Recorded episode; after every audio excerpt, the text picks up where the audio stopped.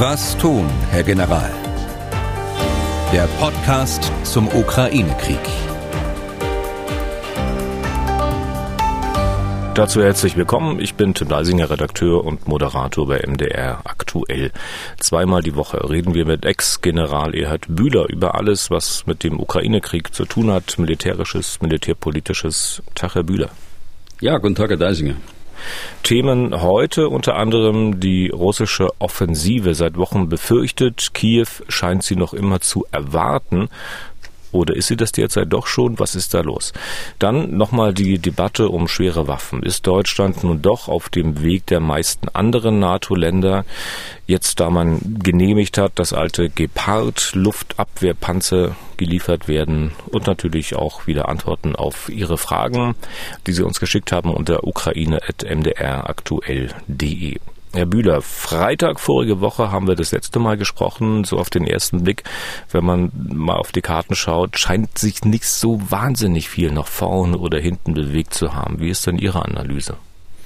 Das sieht wirklich so aus. Wir haben ja am Freitag gesprochen von dem nach Westen geöffneten Hufeisen, äh, das durch die Städte äh, Kharkiv im Norden, dann Luhansk, Donetsk und äh, Kherson im Süden begrenzt ist. Und äh, hier läuft zwar die Offensive, aber sie kommt nicht voran. Es geht außerordentlich zäh und langsam, vielleicht mit einer Ausnahme.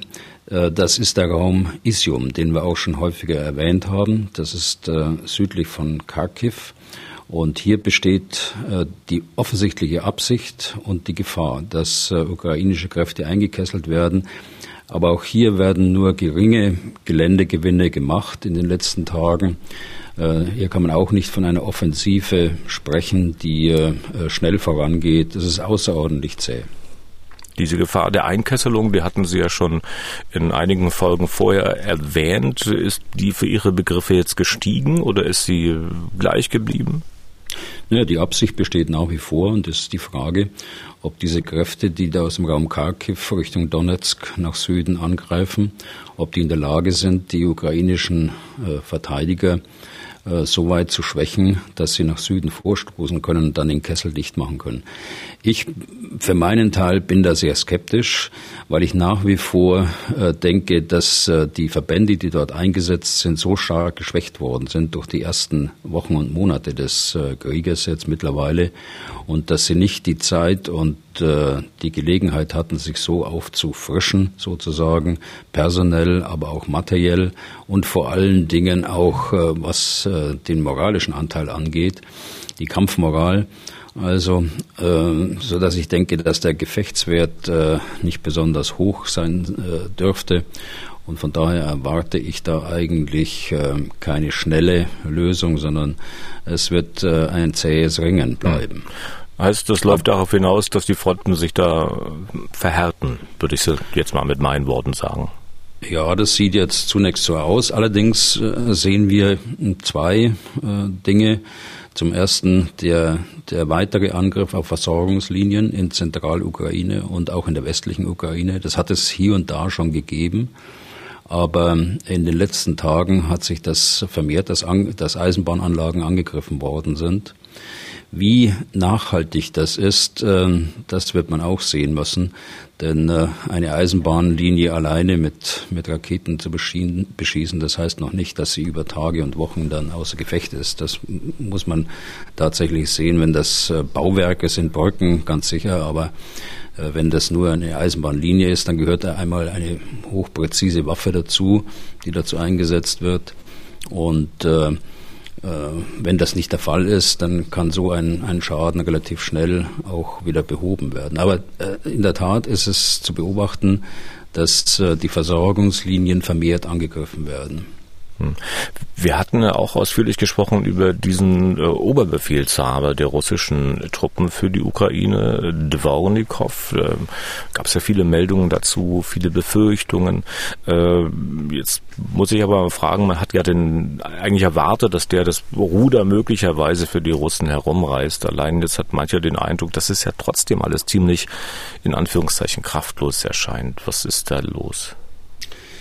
Ja, ich meine, man kann schon einen Unterschied feststellen durch den Angriff der, der, auf die Versorgungslinien und im Übrigen auch auf die Ausweitung des Gebiets. Wir haben den ersten, die ersten Zwischenfälle gemeldet bekommen aus Moldawien äh, und dort aus der abtrünnigen Provinz Transnistrien die ja durch Russland besetzt ist äh, seit den 90er Jahren, eigentlich seit der Unabhängigkeit von Moldawien.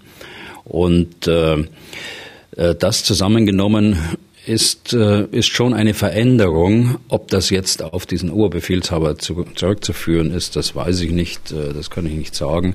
Sie haben recht, also wer jetzt erwartet hätte, dass jetzt ganz schnell dort irgendwelche Veränderungen kommen und Erfolgsmeldungen dann auf den Tisch kommen. Das ist nicht der Fall. Transnistrien hatten Sie angesprochen, da soll es ja mehrere Explosionen gegeben haben. So genau weiß eigentlich noch keiner, zumindest hierzulande, was da tatsächlich äh, passiert ist, wer da äh, womit was zu tun hat. Äh, ähm, wenn ich Sie recht verstanden habe, Sie gehen davon aus, dass das äh, auch mit dem aktuellen Konflikt zu tun hat, dass da sozusagen auch äh, befürchtet werden muss, dass er sich auf diese Region ausweitet. Ja, äh, es hat ja auch eine, eine Stimme aus dem, aus dem, äh, aus der Generalität, aus der russischen Generalität gegeben, die genau dieses Ziel ausgegeben hat. Äh, ob er dazu autorisiert war, weiß ich nicht, aber davon ist auszugehen, dass er zumindest ähm, eben ähm, versucht hat, die die Absicht seiner höheren Führung auch darzustellen. Er hat es öffentlich äh, gemacht und da war auch von Transnistrien die Rede. Nun sind das nach meiner Kenntnis drei Vorfälle gewesen. Einmal der Beschuss des Ministeriums für Staatssicherheit äh, dort in, in, der transnistrischen Hauptstadt. Und äh, es sind zwei Sendemasten, von denen ein russischsprachiges Programm auch in die Ukraine gesendet wird. Nun werden wir äh, abwarten müssen, äh, auf wen das hm, zurückzuführen ist, diese, diese Zwischenfälle. Aber es sieht mir ganz danach aus, als ob, und da bin ich nicht alleine im Übrigen, äh, es sieht mir ganz danach aus, ob, als ob hier Zwischenfälle äh, auch provoziert werden äh, hm. von russischer Seite. Es sind ja dort, äh, ich glaube, so an die 1500 reguläre russische Soldaten stationiert in dieser abtrünnigen Provinz Transnistrien. Ja. Und dann, dann gibt es auch nochmal Milizen, so da rechnet man 10.000, 15.000. Ist denn zu befürchten, dass auch von dort, sozusagen von diesen russischen Truppen, Angriffe auf ukrainisches Territorium erfolgen könnten? Also mindestens, ähm, dass ein, ein Angriff Richtung Südukraine unterstützt werden kann von dort aus. Die, ähm, die Kampfkraft, ähm, den Einsatzwert dieser, dieser Milizen, das kann ich schwer einschätzen. Und äh, diese 1500 Soldaten, das ist ein Regiment, äh, dort wird man nicht viel machen können, aber eine Unterstützung eines, äh, eines regulären Angriffs in die Südukraine und entlang der, der Küste zum Schwarzen Meer, das kann sicher unterstützt werden. Und wie groß ist die Gefahr, dass sozusagen äh, dieser Angriff in Richtung äh, Odessa auch tatsächlich noch kommt? Also dieser General, glaube ich, von dem Sie gesprochen haben vorhin, der hat ja gesagt, also Südukraine ist das Ziel und das hat ja offenbar Odessa auch mit eingeschlossen.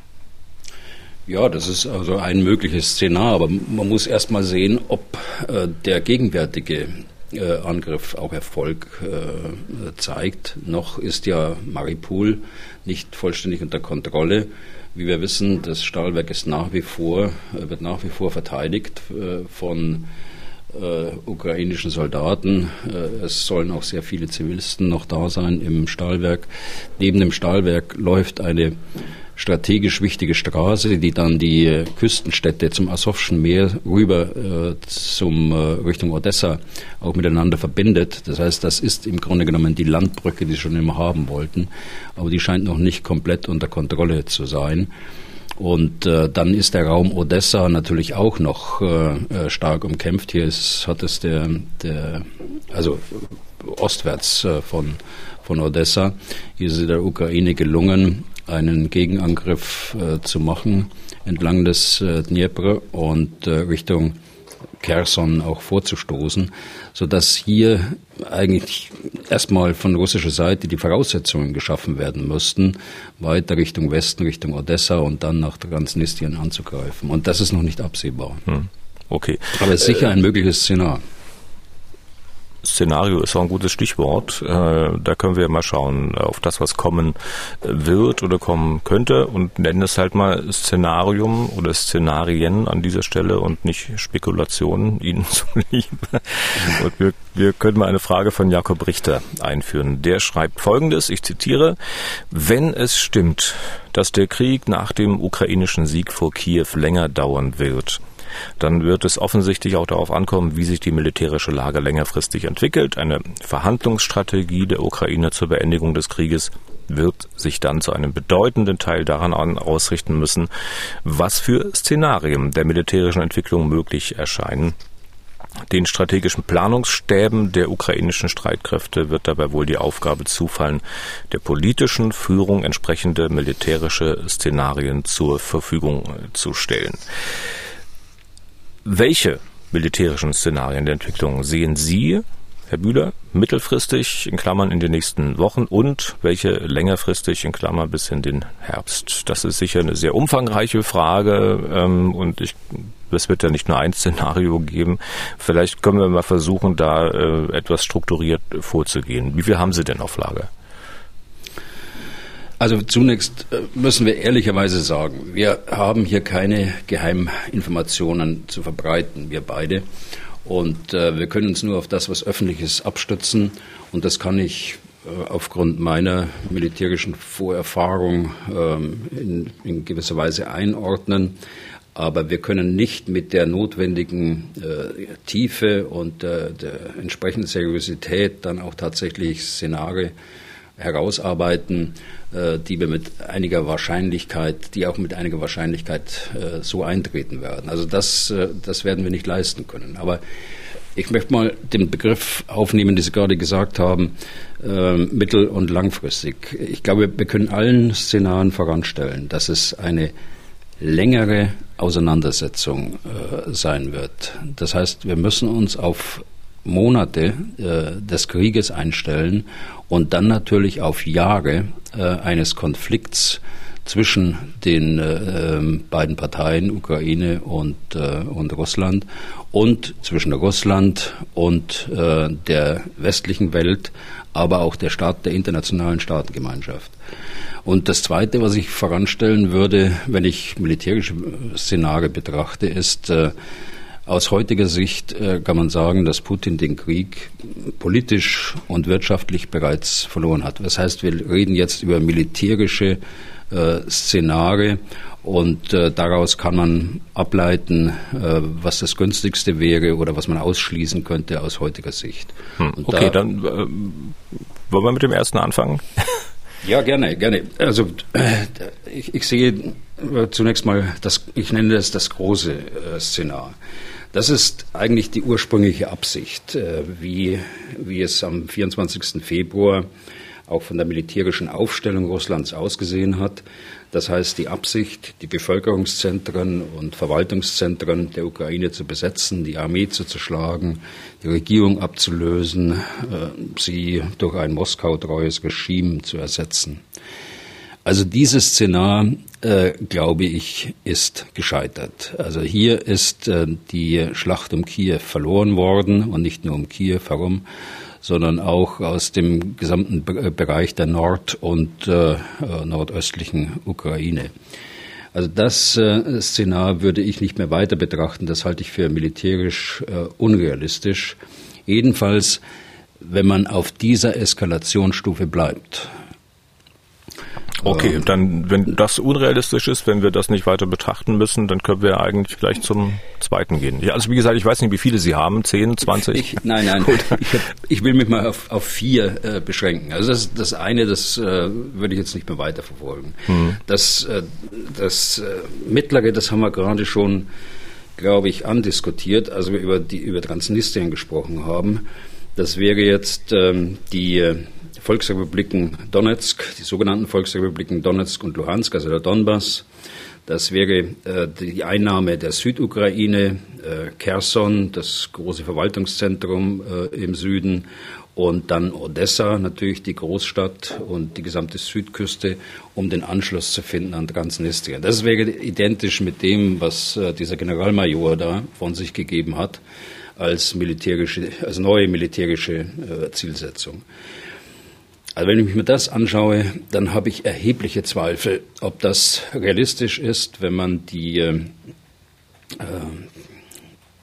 Leistungen, wenn man es so nennen will, die Performance auf, äh, in NATO, in, NATO-Englisch, in der NATO-Sprache äh, der russischen Armee in den letzten Monaten ansieht, ob da die entsprechende Kampfkraft da ist, ob da die Versorgung da ist, ob da auch der Wille äh, da ist, so eine größere Operation äh, tatsächlich zu führen, da habe ich erhebliche Zweifel. Hm. Das wäre mein, ähm, mein mittleres Szenario. Okay. Wenn, wenn, Sie, es muss ich mal kurz zwischenfragen, das erste Szenario, das große, wie Sie es genannt haben, für unwahrscheinlich halten oder für nicht möglich, äh, das mittlere Szenario, das zweite, ähm, auch für unwahrscheinlich halten, muss man ja auch mal fragen, wie berechtigt sind denn die Befürchtungen, dass dieser Krieg äh, sich beispielsweise auf äh, die baltischen Staaten oder wen auch immer ausweiten wird? Kiew, äh, der ukrainische Präsident, ähm, spricht ja immer davon, dass alle anderen sich auch in Acht nehmen müssen, irgendwie, dass Russland noch viel mehr will als nur die Ukraine. Ja, also ich glaube, man muss das erstmal trennen. Man muss erstmal sehen, wie dieser Feldzug in der Ukraine verläuft. Ich komme aber auf Ihren Punkt zurück. Äh, der ist wichtig. Aber ich komme auf ihn zurück. Ich habe aber nicht gesagt ähm, unwahrscheinlich, sondern ich habe gesagt, äh, ich habe Zweifel, ob das realistisch ist. Äh, da, ist ein, da ist ein gewisser Unterschied dabei. Äh, mit realistisch meine ich, ob die entsprechende Kampfkraft, wie ich es gesagt habe, die äh, Moral und ähm, die äh, entsprechende Versorgung auch, die Munitionsvorräte und so weiter vorhanden sind, eine solch größere Operation noch in diesem mittleren Szenario, wie ich es genannt habe, mhm. durchzuführen. Ja, und das, das dritte ist, ähm, ich nenne das das Status Quo-Szenar. Ähm, das wäre also etwa dieses Hufeisen, so wie es heute dasteht. Und äh, keine der beiden Seiten, keine der beiden Seiten gelingt es, ähm, Fortschritte zu erzielen. Der russischen Seite nicht äh, mit ihren Angriffen Richtung Westen und äh, eben wie vorhin besprochen aus Isium in Richtung Süden. Äh, es gelingt auch nicht, äh, Richtung Odessa weiter vorzustoßen. Also es bleibt im Grunde genommen der Status quo, weil auch der Ukraine, die Ukraine zwar hält und äh, verteidigt, aber es gelingt auch der Ukraine nicht, Initiative zu gewinnen. Da sind wir also im Bereich eines Abnutzungsgefechts das sich lange hinziehen kann. Das sich so lange hinziehen kann, bis beide Seiten dann tatsächlich so erschöpft sind, dass sie im Grunde genommen äh, nicht mehr handlungsfähig sind, militärisch nicht mehr handlungsfähig sind. Und dann wird es irgendwie zu einem äh, Waffenstillstand kommen. Äh, die Bedingungen muss man sehen, welche dort dann ausgehandelt werden, welche Bedingungen dann überhaupt akzeptabel sind für die, äh, für die Ukraine. Aber das wäre so ein Szenar, wo man äh, äh, ja tatsächlich jede militärische Handlungsfähigkeit verloren mhm. hat und dann äh, das stoppen wird. Allerdings muss ich sagen, das ist ein eingefrorener Konflikt dann. Äh, hier wird sich dann nichts mehr bewegen. Äh, hier wird sich auch politisch nichts mehr bewegen. Wir liegen da äh, Seite an Seite praktisch an einer Linie, so wie wir es äh, eigentlich gesehen haben seit 2014 bis 2022 im Donbass. Das wäre der eingefrorene Konflikt. Hm. Aber die Dann, Wahrscheinlichkeit, wenn, ein, ein, Punkt noch dazu, die Wahrscheinlichkeit, ja. dass es so kommt, ist äh, höher und wesentlich höher als bei den anderen äh, Szenarien, die ich gerade genannt habe. Ähm, und höher auch als bei dem vierten Szenario. Ich vermute mal, dass das vierte dann darauf hinauslaufen würde, dass die Ukraine deutliche militärische Erfolge erzielt. Ja, also zunächst, das wäre das, das vierte. Äh, die Ukraine verteidigt erfolgreich, kann auch äh, auf breiter Front äh, zum Gegenangriff äh, übergehen, ist in der Lage, die russischen Kräfte zu zwingen, sie zurückzuziehen.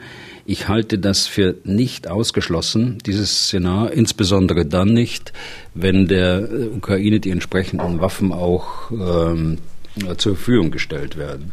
Das bedeutet, dass die Ukraine in diesem Fall, in diesem Szenar nicht nur ähm, politisch äh, gewinnt, das tut sie ohnehin ja heute schon, sondern eben auch äh, militärisch. Und äh, das hätte zur Folge, dass die imperialistischen Ambitionen Russlands dann erstmal äh, gestoppt werden. Allerdings muss man, muss man da auch dazu sagen, dass äh, es doch ein erhebliches Eskalationsrisiko äh, trägt, das auch von allen Seiten gesehen wird. Äh, das sieht man an den Äußerungen gestern in der Konferenz aus Rammstein, auf die Sie sicher nachher nochmal zurückkommen. Äh, sieht man das wieder. Das Eskalationsrisiko ist natürlich vorhanden. Allerdings ist das das, das Szenario, ähm, wo wo die Ukraine die Freiheit Europa, in dem die Ukraine die, die Freiheit Europas äh, erfolgreich auch gegen den militärischen Angriff, die militärische Aggression, die verbrecherische Aggression äh, Russlands verteidigt. Hm. Eskalationspotenzial dieses vierten äh, Szenario würde darauf hinauslaufen, dass Sie sagen, also naja, wenn Russland sich dann so in die Enge gedrängt fühlt, dann äh, könnte es zu einem größeren, in Anführungszeichen, Befreiungsschlag kommen? Ja, das Risiko besteht äh, auf jeden Fall, das meine ich mit Eskalationsrisiko. Daraus muss man dann ableiten, wie kann man äh, dem Risiko entgegenwirken. Und äh, das kann man dadurch tun, dass man selbst jede Eskalation vermeidet und sich bewusst ist, äh, dass äh, diese diese Eskalationsspirale nicht von uns betrieben werden darf, dass man sich bewusst ist, dass wenn kein Risiko einer nuklearen Eskalation insbesondere, aber auch äh, mit anderen Massenvernichtungswaffen dann in Kauf nehmen darf. Hm. Sie hatten versprochen, nochmal auf meinen Punkt von vorhin zurückzukommen. Äh, wenn ich mir diese Szenarien von Ihnen so angucke und wie Sie sie bewertet haben, äh, hatte ich ja gefragt, äh, wie äh, berechtigt sind denn die Warnungen, die immer wieder ausgesprochen werden, dass dieser Konflikt sich über die Ukraine hinaus äh, ausdehnen würde, dass Russland sozusagen auch andere Länder angreifen würde. Das scheint mir nach dem, was Sie jetzt an vier Szenarien vorgelegt haben, nicht so sonderlich wahrscheinlich. Ja, doch. Also ich meine, wenn der, wenn die Aggression, äh, die imperialistische Ambition nicht gestoppt wird, dann besteht die Gefahr und äh, die hohe Wahrscheinlichkeit, dass es weiter fortgesetzt wird. Und äh, wir hatten ja äh, Moldawien schon angesprochen. Ich war gestern im Baltikum, wie Sie wissen. Ich komme gerade aus Riga zurück war dort bei einer Generalskonferenz der baltischen Staaten. Auch äh, Polen waren mit dabei und einige andere NATO-Länder dann auch. Äh, die Sorge ist nach wie vor äh, groß, dass wir, wenn wir Putin jetzt nicht stoppen, dass er dann äh, nicht morgen, nicht übermorgen, aber auf mittlere Sicht einfach weitermacht und äh, versucht, sein Imperium weiter auszudehnen. Und das schwingt immer wieder mit und es ist interessant, mit äh, Generalen auch zu sprechen, die wie ich pensioniert sind, die aber äh, in der Sowjetarmee äh, eingesetzt waren die dort ausgebildet worden sind in Moskau, äh, die äh, mit der russischen Armee im Krieg waren in Afghanistan. Und diese Erfahrungen mal eins zu eins zu hören äh, von diesen pensionierten Generalen, die dann in der NATO natürlich General geworden sind und vorher Leutnant, Oberleutnant, Hauptmann waren in der russischen, in der sowjetischen Armee, das ist wirklich augenöffnend. Hm. Was diese Szenarien nicht so recht beinhalten, weil es ja um militärische Szenarien geht, äh, wie das mit Verhandlungen wird. In welchem Szenario ähm, wäre es denn am wahrscheinlichsten, dass so schnell wie möglich diese Kämpfe beendet werden? Ja, das ist die Frage. Die, äh, ich sprach schon davon, dass die militärischen Auseinandersetzungen noch Monate anhalten werden, aus meiner Sicht. Es äh, gibt ja diplomatische Bemühungen. Der Generalsekretär der Vereinten Nationen war ja gerade in Moskau. Äh, über den Erfolg wissen wir sehr wenig, aber ich habe auch beim letzten Mal gesagt, es ist eben auch die Stunde der, der stillen Diplomatie, äh, die versucht, Lösungswege auszuloten. Präsident Zelensky hat ja auf den Tisch gelegt, er könnte über einige Dinge sprechen, ähm, beispielsweise über die Autonomie der sogenannten äh, Volksrepubliken, er könnte äh, über die Krim sprechen, aber er hat eine Bedingung gestellt. Und die Bedingung ist, zuerst muss, müssen die russischen äh, Truppen aus der Ukraine abgezogen werden. Und äh, an dem Punkt stehen wir nach wie vor. Und äh, die Gespräche äh, sind ja nicht abgebrochen, sie laufen auf niedriger Ebene, sprechen die Konfliktparteien miteinander. Das ist auch gut so. Aber inwieweit das sich in den nächsten Wochen, in Tagen sowieso nicht, in den nächsten Wochen und Monaten tatsächlich dann erfolgreich gestalten lässt, da habe ich erhebliche Zweifel. Hm. Aber warum nur stille Diplomatie? Also ich bin ja eigentlich auch mit der Erfahrung und dem Bild aufgewachsen, dass auch der Westen, also wenn zwei sich streiten und bekämpfen, immer gesagt hat, Leute, hört auf, setzt euch an einen Tisch und redet miteinander. Wo ist das in diesem Konflikt? Ja, das ist äh, eben nur auf der Eben, auf äh, vergleichsweise niedriger Ebene. Ich glaube, es handelt sich hier um stellvertretende Minister und hohe äh, Ministerialbeamte, und Militärs, aber äh, das ist nicht die Spitze, die miteinander spricht. Äh, Präsident Zelensky äh, will ja mit, mit Putin sprechen, aber Putin sagt immer, erst müssen die äh, Details äh, besprochen und vereinbart werden, bevor dann die Spitzen aufeinandertreffen. So, so ist ja seine Aussage dazu. Okay. Zu diesem Thema hat auch Frank Schneider aus Rossdorf bei Darmstadt eine Anmerkung und äh, Frage. Äh, ansatzweise äh, klangen die Antworten ja schon mit an, aber ich lese es trotzdem mal kurz vor. Er schreibt folgendes, der Westen bricht nach und nach alle Kanäle zur russischen Politik, aber auch Gesellschaft ab, sei es Kultur, Sport, Wissenschaft etc. Zumindest wird so dargestellt. Wäre gerade das aber nicht extrem wichtig, hier noch Austausch zuzulassen. Auch die Ausweisung von Diplomaten geht immer weiter. Außerdem irritiert mich, dass viele ehemalige NATO-Generäle und ja auch unser Bundeskanzler immer wieder von einer vor einer Eskalation mit Russland warnen und das natürlich fürchterliche Folgen haben könnte. Viele Regierungsvertreter und auch Medien scheinen allerdings nur noch auf die Ausweitung der Waffenlieferungen auf dem Radar zu haben, was ich sehr bedenklich finde. Man muss doch trotz allem weiterhin versuchen, ein Mindestmaß an Austausch und Diplomatie zuzulassen, in Klammern analog Zeiten des Kalten Krieges.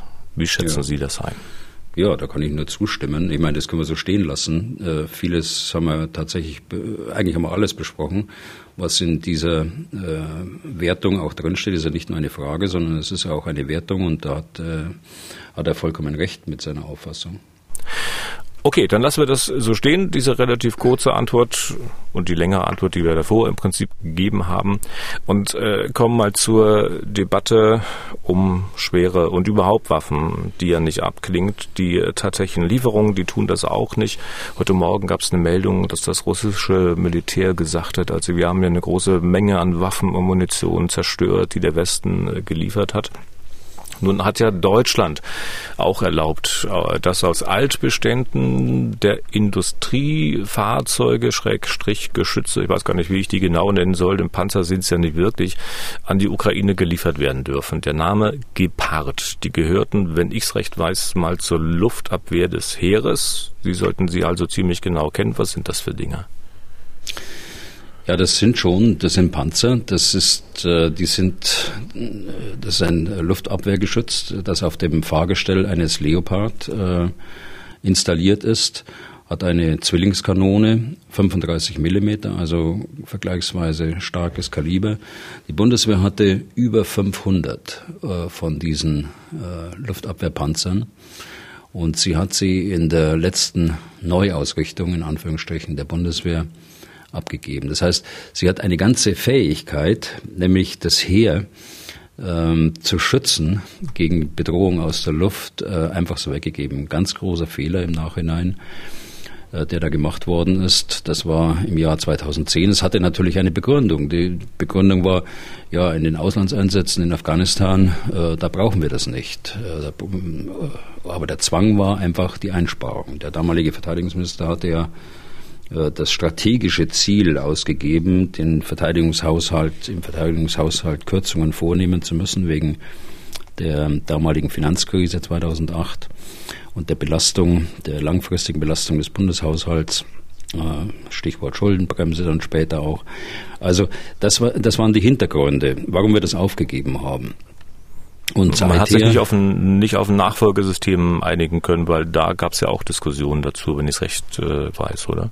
Ja, es gibt äh, seit äh, 2014, 2015 wieder Planungen dazu und dies, das ist äh, auch in dem Modernisierungspaket äh, enthalten, das wir bis 2018 fertiggestellt haben.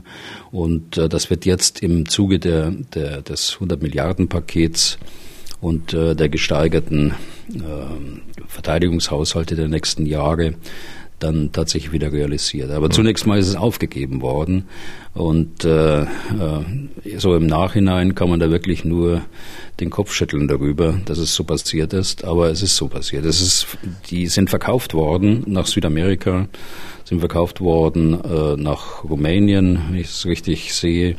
Und es sind ganz offenbar, äh, ohne dass ich das wusste, bei der Industrie noch circa 50 von diesen Panzern vorhanden, die auch von am Anfang des Krieges schon schon angeboten worden sind. Und die fallen auf jeden Fall immer unter diesen Begriff, der da gebraucht wird, schwere Waffen. Auf jeden Fall. Auf jeden Fall, das ist äh, die 35 Millimeter äh, Kanone. Da können Sie äh, Flugzeuge abwehren äh, in einem Radius von 3000 bis 5000 äh, äh, Metern.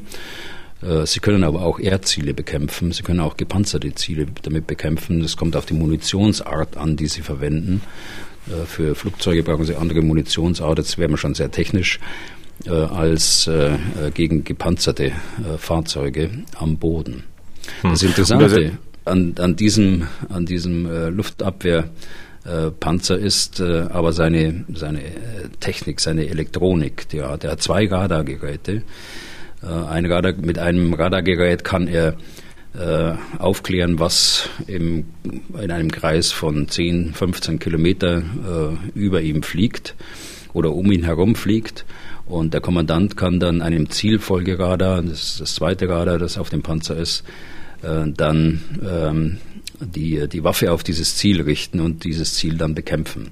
Hm, das klingt jetzt nicht danach, als ob man sich da einfach reinsetzen kann, losfahren kann, losschießen kann. Da braucht man schon ein paar Minuten Ausbildung, oder? Na, ja, so ist es.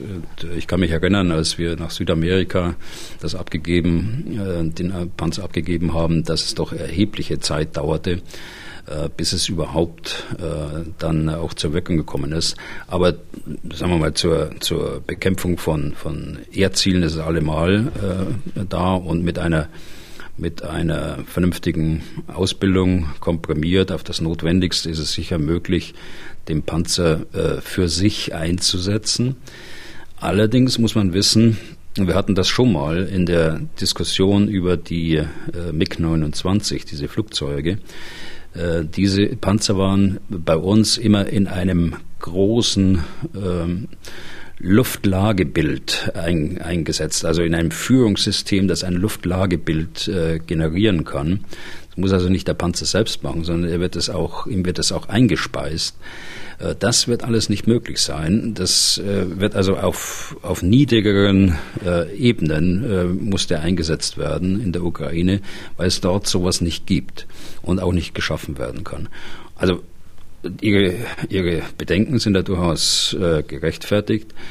Dies wird nicht von heute auf morgen gehen, dass der, äh, also bitte nicht im nächsten, in der nächsten Woche oder in zwei Wochen wieder nachfragen, wann der schon, ob und, und wann der kommt. Das wird ein monatelanges äh, Unternehmen sein, äh, die Fahrzeuge erstmal wieder in den Zustand zu versetzen, dass sie einsatzbereit sind und zweitens die Besatzungen auch so auszubilden, dass äh, der der Panzer dann auch einen Mehrwert äh, in dem Gefecht in der Ukraine hm. bilden kann. Aber das ist ähm, eher mittelfristig zu bedachten. Ja, wenn Sie die Ausbildung organisieren müssten, so eine kompakte Ausbildung, wie lange würde das dauern? Also da wage ich keine Prognose, äh, ich, aber es, es ist nicht in, ein, in wenigen Wochen getan. Also da muss schon, da, da sprechen wir eher über Monate als äh, über, über äh, Wochen. Das ist ein kompliziertes Waffensystem. Äh, es kann allerdings auf Kernfunktionen reduziert werden.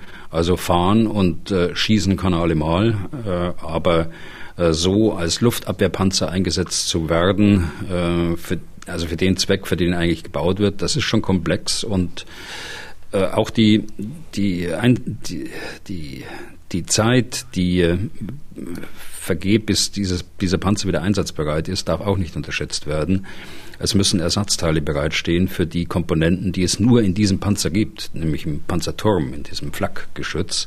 Das Fahrgestell äh, da wird es sicher noch Ersatzteile geben, weil das ein ganz normales Leopard-Fahrgestell ist, äh, das jeder Kampfpanzer hat.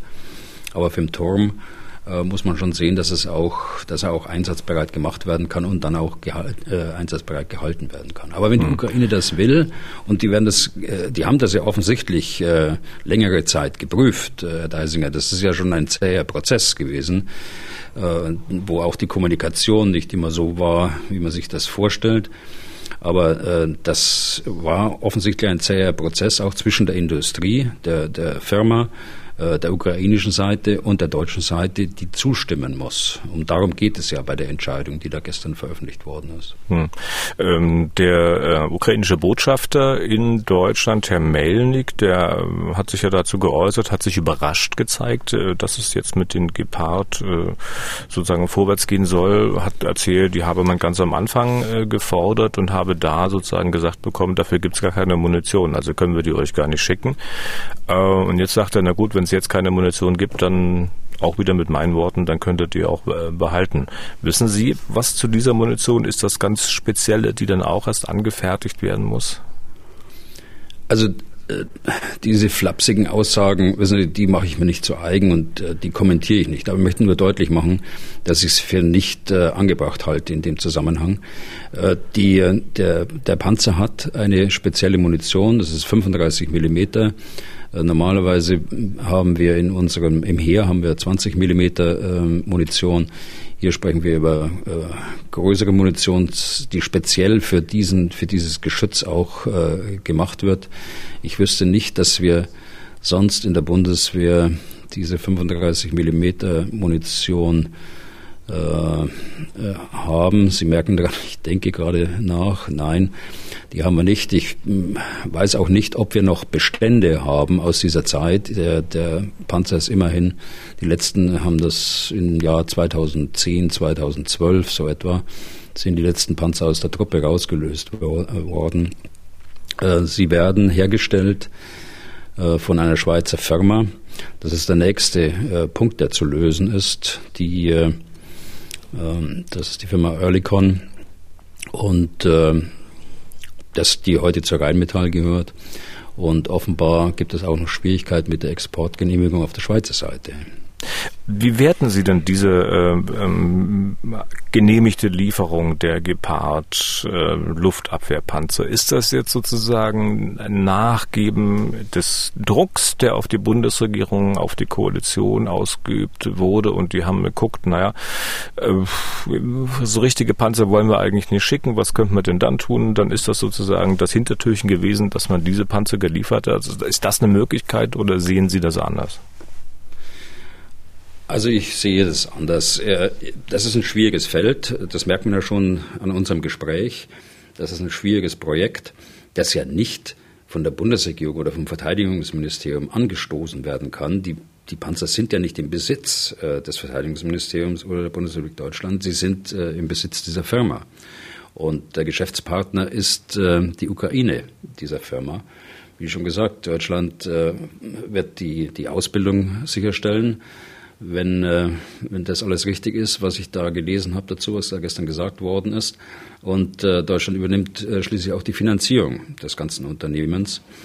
Äh, und äh, also dieses Dreiecksgeschäft, äh, das äh, hat offensichtlich äh, etliche Tage gedauert, bis es seriös auch dann tatsächlich aufgesetzt werden konnte. Hm. Aber und das sind ja andere Optionen noch, äh, noch im Raum. Und äh, über die muss ja auch äh, zügig entschieden werden. Es gibt da die, äh, die Kampfpanzer Leopard äh, 1, die äh, bei Rheinmetall stehen in der Größenordnung von 100, äh, wenn ich das richtig im Kopf habe. Und äh, äh, Marder, äh, die auch noch bei äh, auch bei Rheinmetall, denke hm. ich. Das wollte ich gerade fragen. Gehen Sie denn davon aus, dass die Entscheidungen äh, dazu, die Industrie hat ja beispielsweise angeboten, diese Leopard 1 äh, Panzer an die Ukraine zu liefern. Bundesregierung äh, müsste es äh, genehmigen. Gehen Sie denn davon aus, dass nach dieser Gepard-Entscheidung jetzt auch die Entscheidungen zum Leopard oder zu den Mardern relativ zügig kommen? Ja, da gehe ich davon aus. Äh, die Kriterien sind ja äh, genannt worden äh, gestern. Die Bündnisverteidigung Deutschlands darf nicht in Frage gestellt werden, die eigene Verteidigungsfähigkeit also. Zweitens, es muss bündnispolitisch abgestimmt sein. Das ist erfolgt, es ist in Rammstein erfolgt und wird auch weitergehen, denke ich. Im Übrigen ein, ein, eine wirklich bemerkenswerte Konferenz die dort in Rammstein, also dieser amerikanischen Basis, äh, stattgefunden hat, aber in Deutschland. Und äh, ich gehe davon aus, zumindest aus militärischer Sicht, äh, dass die militärische Führung das auch sehr stark unterstützt hat, dass es hier in Deutschland stattfindet. Das sehen Sie auch am Bild. Der, der amerikanische Minister Austin mit dem amerikanischen Generalstabschef Milley und daneben quasi aus als Hausherrin, äh, nicht, nicht für die Basis, aber äh, die deutsche Verteidigungsministerin und auf der linken Seite von Osten der ukrainische äh, Minister. Das äh, unterstreicht, dass die Forderung der bündnispolitischen Abstimmungen auch richtig ist. Und äh, da haben wir auch in unseren Gesprächen schon häufiger darauf hingewiesen, dass es nicht nur um das um das heute geht, sondern es geht äh, um mittelfristig und langfristige Ausstattung. Im Übrigen hier mit dem Gepard, da sprechen wir auch über eine mittel- bis langfristige Ausstattung. Hm, das habe ich so hab verstanden nach, den, gesagt, ne? nach den Äußerungen, die Sie dazu gemacht hatten, nach dem Aufwand, der dann noch betrieben werden muss, um die Dinge wirklich einsatzbereit zu machen. Diese äh, Konferenz oder manche nennen es auch Workshop in Rammstein, äh, der soll jetzt, wenn ich es recht gelesen habe, monatlich stattfinden? Ja, das, äh, die, die Abstimmung soll also kontinuierlich erfolgen, äh, was ja auch sinnvoll ist. Und äh, ich will das will Ihrer Frage gar nicht ausweichen, die Sie gerade gestellt haben. Ich gehe davon aus, dass die anderen Pakete, wenn sie jetzt entscheidungsreif sind, auf Seiten der Firma, auf Seiten der ukrainischen Seite, dass die auch zügig entschieden werden. Ich habe gelesen, und dass ich, diese und weil ich, weil ich das auch schon mehrfach gesagt habe, das Kriterium äh, als hartes Kriterium auch sehe und dem auch äh, zustimme. Die eigene Verteidigungsfähigkeit darf nicht beeinträchtigt werden. Das heißt, es darf nicht aus Strukturen, sie dürfen nicht aus Strukturen der Bundeswehr kommen, auch nicht als kurzfristige Lösung. Das wäre für mich mm, eine, eine star zu starke Einschränkung der Verteidigungsfähigkeit Deutschlands, das sollten wir nicht tun. Aber so ein äh, Geschäft äh, äh, zu unterstützen, äh, äh, Panzer, die bei, bei Firmen noch stehen, die dann aufgearbeitet werden und nach dem Modell Gepard und dann der Ukraine zur Verfügung gestellt werden, das kann man machen diese Linie, die Sie da vertreten haben von Anfang an, die hat sich ja auch die Bundesregierung, auch die Koalition zu eigen gemacht, wenn ich es recht gelesen habe. Und Stichwort nochmal gelesen habe, äh, ähm, irgendjemand hat geschrieben, diese Entscheidung zu den Luftabwehrpanzern, zu den Gepards, äh, war im Prinzip eigentlich die Eintrittskarte für die Bundesverteidigungsministerin, dort überhaupt hinkommen zu dürfen und teilnehmen zu dürfen. Haben Sie da Ähnliches gehört? Naja, also ich habe ja schon gesagt, dass die Kommunikation äh, von vielen Seiten im Übrigen, ich will da gar nicht in eine bestimmte Richtung deuten, dass die schon eigenartig war. Äh, es gibt auch Meldungen, äh, die die schlecht recherchiert sind. Ich habe gestern eine Meldung gesehen eines, eines Magazins, will gar nicht den Titel nennen, geht nicht mit S an. Die Gibt es da mehrere mit S? Ja, nachdem die Bundeswehr äh, 2100 äh, Kampfpanzer Leopard hat und äh, die Bundeswehr hätte über 2000 äh, Marder. Wissen Sie, das ist so schlecht recherchiert und äh, manchmal gerade in diesem Kontext dort ich habe Verständnis, es befassen sich auf einmal Leute mit militärischen Zusammenhängen, mit denen sie vorher nichts zu tun gehabt haben. Aber trotzdem muss man umso mehr sorgfältig sein, äh, dass man die richtigen äh, Fakten bringt, auch weil man ja eben auch Schlussfolgerungen daraus zieht und daraus wiederum Kritik ableitet, äh, was ja in den letzten Tagen häufig geschehen worden ist. Mhm. Also da zu Ihrer konkreten Frage, da habe ich keine Informationen dazu, das schließe ich auch aus. Also wenn die, ja. äh, wenn die Amerikaner einladen auf ihre Basis in Deutschland äh, Verteidigungsministern, da ist die deutsche Verteidigungsministerin selbstverständlich mit dabei. Wenn ich auf meine äh, Themenliste gucke, ich muss immer so viel streichen, damit wir sozusagen so einigermaßen zumindest in der Zeit bleiben. Es ist auch heute schon wieder ziemlich weit fortgeschritten. Ich will zumindest ans Ende nochmal eine Frage stellen. Und zwar von Philipp Rissling. Der schreibt folgendes. Sehr geehrte Damen und Herren, mit großem Interesse verfolge ich Ihre Updates zur Lage in der Ukraine. Für Ihre Arbeit vielen Dank. Jetzt die Frage. Aus russischer Sicht, aus russischer Sicht würde es doch Sinn ergeben, ausnahmslos alle Eisenbahnverbindungen aus dem Westen der Ukraine gen Osten zu bombardieren, um so die Lieferung von Waffen und Nachschub aus anderen Staaten vollständig zu unterbinden. Warum geschieht das nicht? Strategisch würde es doch, so meine bescheidene Meinung, aus Sicht des russischen Militärs eine Menge Sinn ergeben. Beste Grüße aus Brandenburg an der Havel und weiter so. Philipp Rissling ja, gesagt. Äh, Herr Rissling hat äh, sehr recht damit. Und wir hatten es ja vorhin schon mal angesprochen bei unserem äh, Lageupdate, dass es jetzt äh, zunehmend auch Angriffe gibt auf Versorgungslinien. Allerdings ist das nicht so einfach, äh, eine Eisenbahnlinie tatsächlich so zu treffen, dass sie auf längere Sicht äh, ausgeschaltet wird und bei Straßen ohnehin nicht. Ähm, man braucht dort Präzisionswaffen und diese Präzisionswaffen hat man äh, zum Großteil für den Terror auf die Bevölkerungszentren verwendet bisher. Äh, erste Schätzungen gehen davon aus, äh, dass es 60 äh, bis 70 Prozent des gesamten Bestandes an Präzisionswaffen waren, das bereits in den ersten zwei Monaten des Krieges dort verschossen worden ist. Und auch hier wird die Produktion nicht so sein, dass dort eine Massenproduktion jetzt im Gange ist, sodass auch hier die Präzisionswaffen äh, sorgfältig eingesetzt werden müssen. Und äh, wenn man da andere äh, Waffen äh, nimmt, Artillerie, die sind dann nicht so äh, erfolgreich. Also unterm Strich, die, äh, die Absicht ist sicher da, aber dazu hat die Ukraine ein, ein Eisenbahnnetz und auch ein Straßennetz, das so leistungsfähig ist, dass man da auch Alternativen hat dazu. Aber die, die, der Punkt, äh, den Herr Rösslich macht, äh, ist, ist äh, durchaus richtig. Hm. Nachfrage noch von mir, weil Sie sagten, die Präzisionswaffen oder der Vorrat an Präzisionswaffen bei den Russen, der ist schon deutlich aufgebraucht. Darauf könnte auch hindeuten, eine Meldung, die ich auch heute gelesen habe, dass die russische Seite offenbar dazu übergeht, Freifallbomben einfach abzuwerfen, ne? also sogenannte dumme Bomben, oder? Ja, ja, genau. Das äh, hat man insbesondere in, äh, in Maripol auch gesehen.